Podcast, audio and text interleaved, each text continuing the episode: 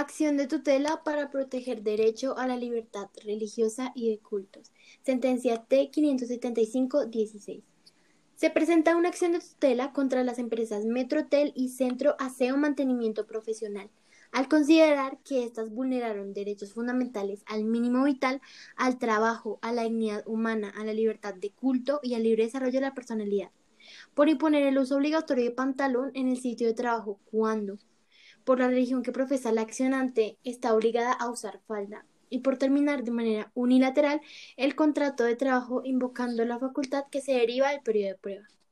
Cabe destacar que, al momento de entregarle su dotación por parte de la empresa, la accionante en ningún momento expresó su inconformidad al respecto, y al momento de realizarle dos llamados de atención por no cumplir con el uso del uniforme, tampoco manifestó sus convicciones religiosas.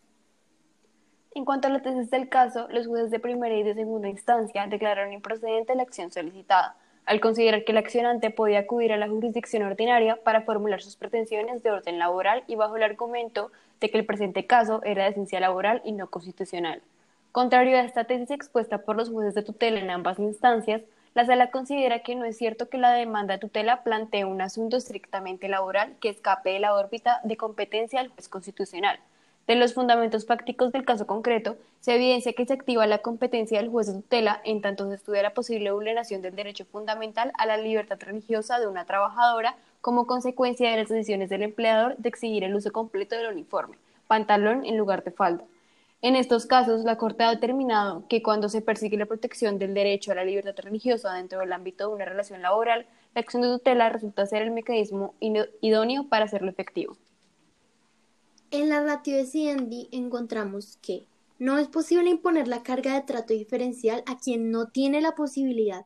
de conocer una condición o cualidad de una persona que obligue a ello. Así, cuando una persona opta por mantener en secreto una creencia, dogma, posición política, filosófica o una condición determinada, resulta inviable censurar la actuación de la persona a la que se le reprocha el acto discriminatorio, cuando no ha habido previamente una manifestación que permita conocer de dicha situación.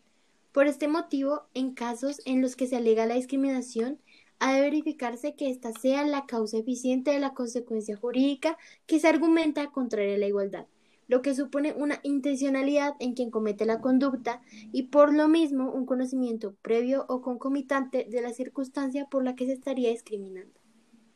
En la interdicta, de acuerdo con la jurisprudencia constitucional, el análisis de la vulneración del derecho a la libertad religiosa y de culto en diferentes escenarios implica, cuanto menos, la verificación de cuatro aspectos esenciales para efectos de determinar si procede o no la concesión del amparo, a saber, en primer punto, la importancia de la creencia invocada frente a la religión que se profesa, que la manifestación de culto constituye un elemento fundamental de la religión que se profesa. Segundo, la exteriorización de la creencia. El derecho a la libertad de conciencia, base de la libertad religiosa y de cultos, implica no solo la protección de sus manifestaciones privadas, sino la de su ejercicio público y divulgación.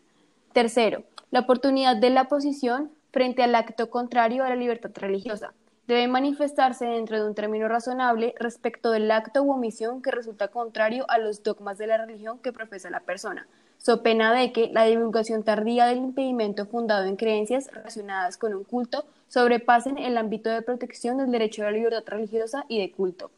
Cuarto, en principio de razón suficiente aplicable. Incluye dos etapas si el medio elegido es necesario para llegar al fin, precisando si no existe otro medio alternativo que no implique afectar en tal grado el derecho a la libertad religiosa. Y segundo, si la afectación es desproporcionada.